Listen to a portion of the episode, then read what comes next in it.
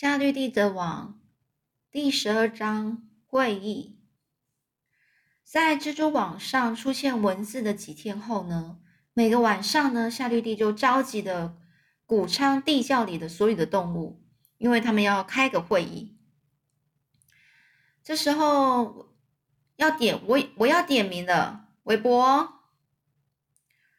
这个猪说：“哟，熊儿。”熊儿说：“哟哟哟。”夏绿蒂呢，就自己说一下，这样听起来好像有三只雄鹅诶，为什么你不能只说又呢？为什么要重复说每件事呢？这时候熊鹅说：“这是我的规规矩规矩规矩。”夏绿蒂说：“白鹅。”又又又，白鹅说：“那夏绿蒂很生气的看着他，小白鹅一到七，接下来是哔哔哔哔哔哔。”哔哔哔哔哔哔哔哔哔哔哔哔哔哔哔，小鹅们就这样说喽。夏绿蒂说：“这真是个会议呀！大家都会觉得我们有三只雄鹅、三只母鹅和二十一只小鹅。绵羊咩啊！所有的羊呢就开始异异口同声的说：小羊咩啊！所有的小羊就回答：田普顿。”没有人回答。田普顿，没有人说话。好吧，那除了那只老鼠，大家都在这了。夏绿蒂说：“我想没有他，我们能就可以继续开会。现在呢，在场的各位一定都知道这几天发生了什么事吧？也就是我写在网网蜘蛛网上的字呢，达到效果了。赛克曼全家呢，都上当了。”其余的每个人也都被骗倒了。赛克曼觉得韦伯是只不寻常的猪，因此不会杀他。我敢说，这个是我的把戏成功了，而韦伯也得救了。大家都叫耶！夏弟弟说：“很感谢你们，我开这个会议是为了征求意见。我需要在蜘蛛网上写新的东西。人们已经厌倦去读非凡猪了。如果有任何……”任何人愿意提出其他留言或是评语，我会非常乐意知道。网蜘蛛网上有任何建议吗？小羊就说：“那你觉得特等特等猪怎么样呢？”夏绿蒂说：“不好，不好，这听起来很像油腻的甜点。”那白鹅就说：“不然顶好的，顶好的，顶好的怎么样呢？”夏绿蒂说：“只要一个顶好的，那便会很棒。我想顶好的一定能深深打动赛克曼。”韦伯说：“可是夏绿蒂，我并不是顶好的。”夏绿蒂说：“这没有任何差别，没关系。人们相信任何眼前所看到的字。在座的各位知道顶好的怎么写吗？”熊儿说：“我想应该是。”呃，一横一横，一竖一竖，一一勾一一勾。夏绿蒂就很累的说：“你以为我是什么样的特技演员啊？我得疯狂的跳舞跳个不停，才有办法把字整个织到我的网里呢。”熊儿就赶快的赔罪说：“对不起，对不起，对不起。”然后老杨开口了。我同意在网蜘蛛网上写点新东西，好救韦伯。我想，如果夏绿蒂要找些单子，应该问问我们的好朋友，我们的朋友田普顿。那只老鼠呢，常常拜访垃圾场，并收集一些旧报纸。它可以撕一段广告，然后带回谷仓地窖。夏绿蒂便有东西可做参考了。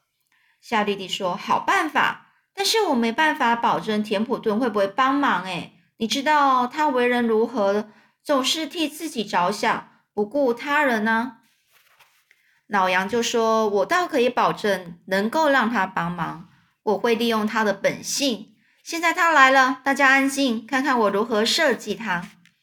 那只老鼠呢？它是以习惯的方式进入谷仓，沿着墙爬着爬着进来。”这时候，田普顿看到动物们都聚集在一块，他就问说：“怎么啦？”老杨说：“我们正在开会。”那田普顿说：“哦，算了吧，开会对我来说实在是太无聊了。老鼠呢，就爬上那条从天花板垂下的绳子。老杨说：“注意啊，下次你去垃圾场时，田普顿，你就带些杂志的简报回来。夏绿蒂需要一些新主意，好写在网络上救网，好写在蜘蛛网上，然后救韦伯的命。”田普顿说：“哎，你就让他死吧，我才不担心呢。”老杨就继续说。当下个冬天来临时，你便会开始担心了。明年一月的零度早晨，韦伯已经死了。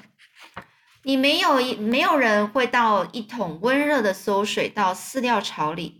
韦伯剩下来的食物便是你的食物主要来源，田普顿，你知道这点的。你们的命运是息息相关的。如果韦伯被杀了，那他的饲料槽里那些日复一日都空空的喽。你会受到前胸贴后背，田普顿的胡须呢就震动了一下，啊，他很害怕的，就很紧张的说：“也许你是对的，明天下午呢，我会去一趟垃圾场，如果能找到的话，我我就带一一份杂志简报回来。”夏绿蒂说：“谢了，谢了，现在散会吧，我还有一个忙碌的傍晚呢，我要撕掉一部分的网。”来写顶好的，那韦伯就很不好意思，脸红的说：“哎呀，其实我不是顶好的，夏绿蒂，我只是一个普通猪啊。”夏绿蒂很甜甜的回答：“对我来说呢，你就是顶好的，你是我最好的朋友，我认为你是最好的。现在别再吵了，去休息吧。”接下来下一章节第十十三章良好的进展。哦，现在呢？夜深了，所有的动物都在睡觉。夏绿蒂呢，仍然呢，就是很努力的在网上工作着。首先呢，它撕开了圆形网的一部分，留下放射状的线来做支撑。当它在工作时呢，它的八只脚和牙齿呢，都是很好的工具。而夏绿蒂呢，不但喜欢编织，还是个行家耶。当它完成撕开的部分后，它的网就像这样子。一只蜘蛛可以吐出很多种丝，用干燥坚韧的丝来做基础线。陷阱专用的丝是粘稠的，所以用来抓昆虫。所以关关于呢蜘蛛网上写的新留言呢，夏绿蒂决定呢是采用干燥坚韧的丝来做。他就想啊，如果我用粘稠丝来编字，所有经过的虫都会粘在上面，那样效果就会打折扣了。哦，我来看看哦，第一个字是顶。好，夏绿蒂呢就爬到网子的左上边，用它的丝囊抛抛到适当的位置，然后它粘上的线，然后降下来，它的丝囊管呢开始运转喽，排出丝。然后它一直降到底部，粘好，这形成的顶字的那一竖。尽管如此呢，夏绿蒂还是没有感到满足。它又爬上了顶端，在原来那一线的旁边找到另一个附着点，然后它又带着线下下下降，就是掉下来。所以呢，它现在有两条并在一起的线。如果全部都用双线的话，呈现出来的效果会比较好。接下来呢，它又爬回去，就往原来的原来的那一线的左边又移动了一英寸，梳理好他的丝囊，然后来到右边，然后顶着顶字的上面的一横，他重复一遍这个动作，使它变成双线。他的八只脚不断忙碌着。现在是“好”这个字，夏绿蒂呢对他的工作很感兴趣。他开始呢自言自语啦，好像在替自己加油。如果整个晚上你都安静的坐在那里，你就会听到。现在是的，我们现在上去粘好下来，吐出线，哇，粘好，很好，上去重复粘好下来，吐出线，哇，女孩现在固定粘好，爬，重复粘好，到右边吐出线。现在下来摆动那个圈，现在到左边粘好，爬，重复好了，简单，把那些线放一起，的的勾到外边下来，吐出线，粘好，重复上升。好女孩，为什么要说好女孩？因为这个蜘蛛是女生嘛，就是 good girl 的意思。在这艰难的工作下呢，蜘蛛就对自己说话。当他完成时，他觉得好饿哦，所以他吃了那些储存在旁边的小虫，然后呢，他就睡着了。那隔天早上呢，韦伯就站在蜘蛛网下，哇，他深深吸了吸早晨的新鲜空气，几滴露水，呃，映在阳光底下，让蜘蛛网看起来很清新。当罗尔维呢提着早餐早餐呢到达现场的时候呢，那里有一只帅气的猪，而他的头上呢，蜘蛛网上呢织着干净的正楷字体，写着“顶好的”。哇，是另一个奇迹耶！这时候罗尔维呢，他都赶快又冲去叫塞克曼先生，塞克曼先生又冲去叫塞克曼太太，那塞克曼太太呢，然后跑去打电话给艾瑞伯一家。艾瑞博一家就爬进卡车，赶快的、赶快的赶来。大家都站在猪圈里。当韦伯真的感觉到自己是顶好的，安静的抬抬头挺胸站在原地，鼻子从这一边摆到另一边的时候，他们都盯着蜘蛛网看，然后一遍又一遍的读着那些文字。塞克曼赞赏欢很开心的低声说：“真是顶好的。”伊蒂斯，你最好打电话给新闻周刊的记者，告诉他这里发生了什么事。他们他们一定会想知道的，一定会带着摄影师来的。全国没有任何一只猪像我们家这么好的。所以呢，这个消息散播出去之后，经过一趟旅程来看非凡猪的人呢，又再度回来看顶好的猪。那个下午呢，当塞克曼先生去挤牛奶和清理牛牛栏时，他呢，仍旧想着那只呃，他拥有的一个好猪。这时候呢，塞克曼先生就叫着说：“罗尔维，不要再把牛粪丢到下面的猪圈了。我有一只棒透的猪，我希望它每天睡觉的地方都是干净明亮的干草，懂吗？”塞克曼先生又继续说：“而且啊，我希望你做做个做个做个板子板条箱给韦伯。”我决定九月六号要带这只猪去市场，然后呢，把把那个把一条板箱做大一点，然后漆成绿色，那字呢是用金色的。那罗尔维就继续问啊，就说那要写什么啊？写什么字啊？然后呢，你就说塞塞克曼先说，你就写塞克曼的掌上明珠。然后呢？罗尔维拾起干草干草叉，去拿了些干净的一些干草。他看得出来，有只重要的猪，代表的许多额外的工作。在苹果园下呢，小路的尽头是塞克曼先生丢弃垃圾和废物的地方。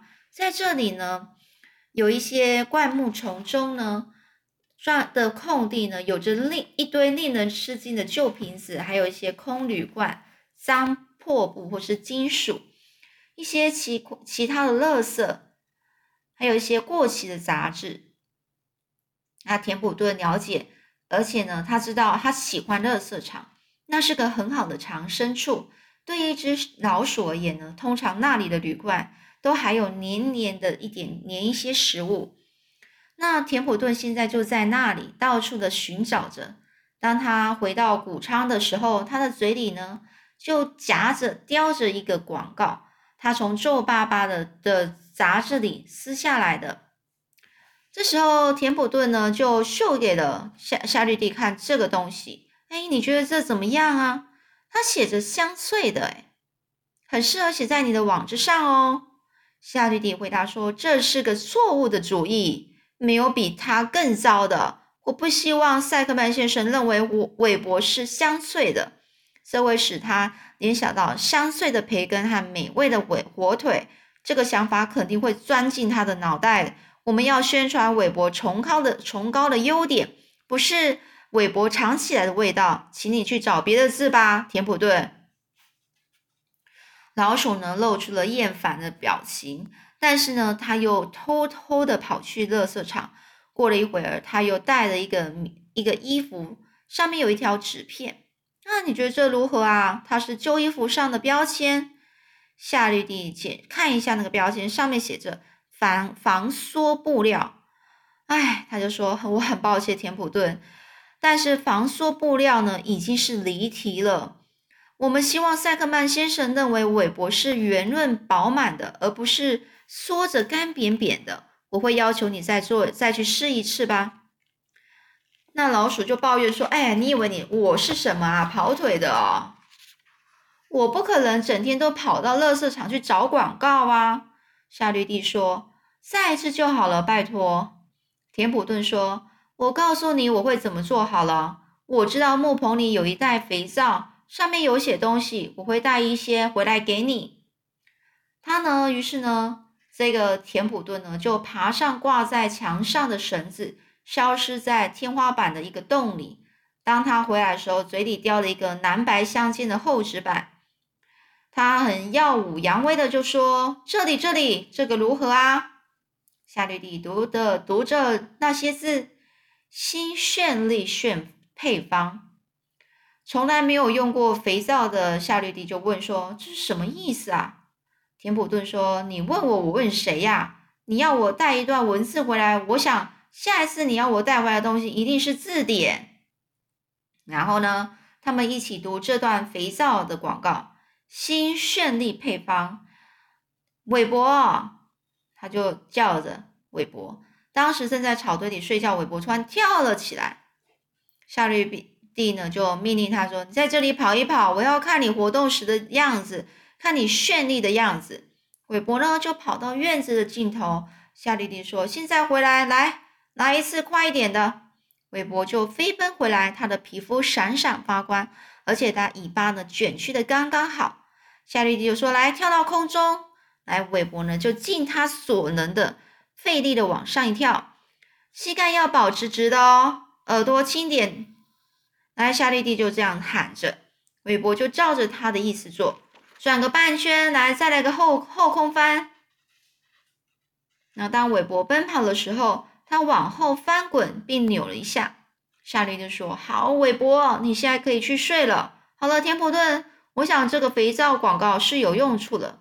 我不确定韦伯动作是否绚丽，但我真的觉得还蛮有趣的。韦伯就说：“实际上，我觉得自己很绚丽啊。”夏绿蒂又说：“真的吗？嗯，你是只可爱的小猪，也应该是绚丽的。这件事我已插手管了，我是管定了。”他就蹦跳玩耍之后，韦伯也累了，就他就躺在干净的干草上，又闭上眼睛。但是干草有点扎人，不像牛粪那么舒服，永远松软宜人。所以呢，他就把干草推到一边，在牛粪上伸了个懒腰。韦伯就叹叹着气，哎，今天真是忙碌的一天呐！作为顶好的第一天下午，有好几个人来他的院子里拜访他，他必须站好，摆姿势，尽可能让自己看起来像是顶好的。现在韦伯他累了，芬儿也来了，安静的坐在角落的板凳上。当韦伯躺在希望赶快睡着的时候，他说。哎，讲一个故事给我听嘛，夏绿蒂，讲一个故事给我听嘛。那尽管夏绿蒂也很累，但是他还是说了一个故事。他说，很久很久以前呢，我有一位美丽的表姐，她设法在小溪上面织网。有一天呢，一条小鱼就跳到空中，把蜘蛛网纠缠在一块儿。我的表姐当然很惊讶，那条鱼猛烈的摆动。所以我的表姐很难抓住它，但是她办到了。她从高处飞扑到那一团身上包了丝的鱼上面，并勇敢地向它挑战。那韦伯就问说：“那他最后成功了吗？”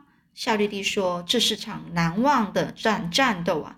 那条鱼只要一个背鳍缠上网，它的尾巴摇晃得很厉害，在阳光下闪闪发光，发光哦。”那网呢？那蜘蛛网呢？因为鱼的重量也很危险呢。那韦伯就很急的问说：“那那条鱼有多重啊？”夏绿蒂说：“我不知道。我的表姐滑进去又逃出来，被鱼打得落花流水，跳进去又跳出来，抛出她的丝，激烈的打斗着。首先，他从左边缠住鱼的鱼的尾巴，然后鱼就前后甩动；接着再从右边缠住它的腰部，鱼又前后挥动，它就躲啊。又从右边呢缠住了鱼鳍，从左边攻击它的头。当下呢，蜘蛛网摇晃的很厉害，而且被拉宽拉长了。那韦伯就问说：“然后呢？”接下来我们下次再说。然后呢，这条这个他的表姐最后是怎么对抗这个鱼的？